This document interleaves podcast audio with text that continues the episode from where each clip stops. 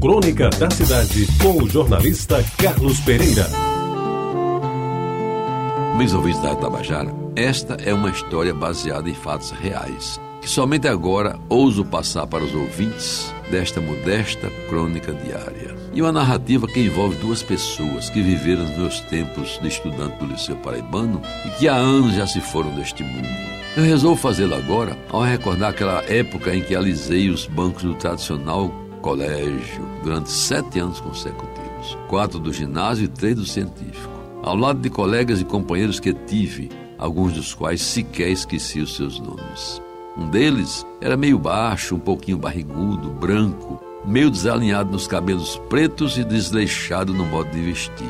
Um estudante pobre, morador da casa do estudante, sem dinheiro no banco e vindo do interior, como diz Belchior na sua canção. Seu nome? João Batista de Lima.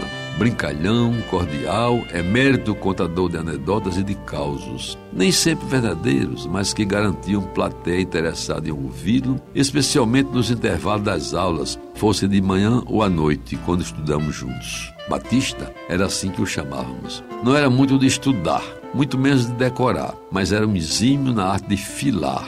Filar sabe o que é? É copiar coisas que a pessoa leva e que consulta na hora sem o professor ver. Atualmente, essa arte de filar é denominada de colar.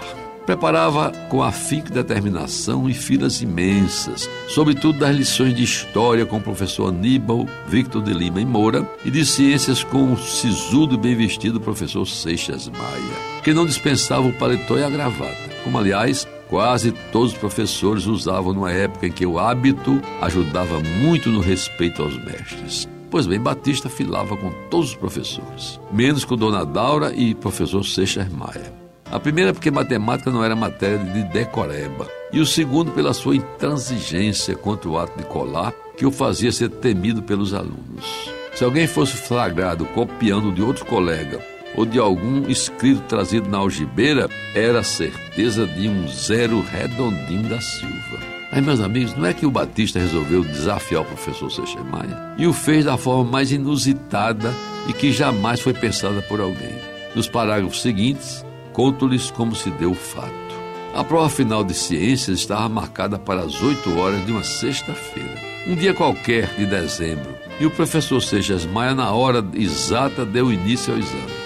Sabedor da incrível maestria de Batista na arte de filar, puxou para uma carteira próxima do estrado em que se colocava a cadeira do mestre, deixando-o sempre em posição de superioridade ante os alunos ditou os três quesitos, atribuindo três pontos aos dois primeiros e quatro pontos ao terceiro. E se deu a passear entre as carteiras, de olho nos circunstantes, todos nervosos pela presença próxima do mestre, mas cada qual tentando construir os pontos para passar de série. E não se fazendo de rogado, a cada volta que dava na sala, parava por alguns minutos ao lado da carteira de Batista, que, tranquilo e consciente de que somente aquele papelucho que havia preparado na véspera na casa do estudante, na hora do jantar suculento com batata doce, cebola, repolho, dois ovos fritos e um naco de carne, seria capaz de aprová-lo no duríssimo exame final em primeira época na manhã seguinte. Refestelou-se da explosiva mistura, ao tempo em que dobravam em forma de sanfona os possíveis conteúdos que cairiam na prova. Na primeira parada do professor, diante de sua carteira, Batista começara a filar a primeira questão e parou, como se fosse para pensar. Foi Seixas Maia sair, ele completou o primeiro quesito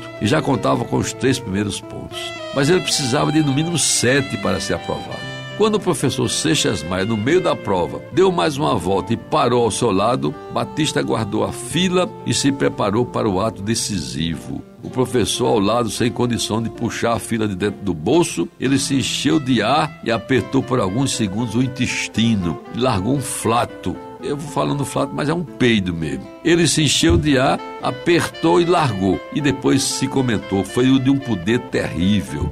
Não de explosivo, sem som, mas de um cheiro horroroso, para não dizer catinga. Mistura de amônia, gás sulfídrico, ovo podre, repolho, cebola e batata doce, que deixou ao seu redor uma atmosfera tão densa que parecia uma nuvem mais pesada do que o ar. Ao sentir os efeitos daquele gás mortífero, professor Seixas Maia, sem perder a serenidade, ainda permaneceu por alguns segundos, mas depois, não suportando toda aquela fedentina, apertou as narinas com os dedos polegar e indicador, retirou-se do local e, quase aos gritos, exclamou para toda a turma ouvir: Pode filar, seu Batista, filhe à vontade, mas o senhor também é podre. Depois do episódio, Batista teve os seus sete merecidos pontos pelo que escreveu, passou de ano e pegou por muito tempo o apelido, sabe de quê? De batata. Talvez pela maior participação desse tubérculo naquela mistura de cujo mau cheiro ou fedor, toda vez que eu me lembro, parece que eu estou sentindo novamente.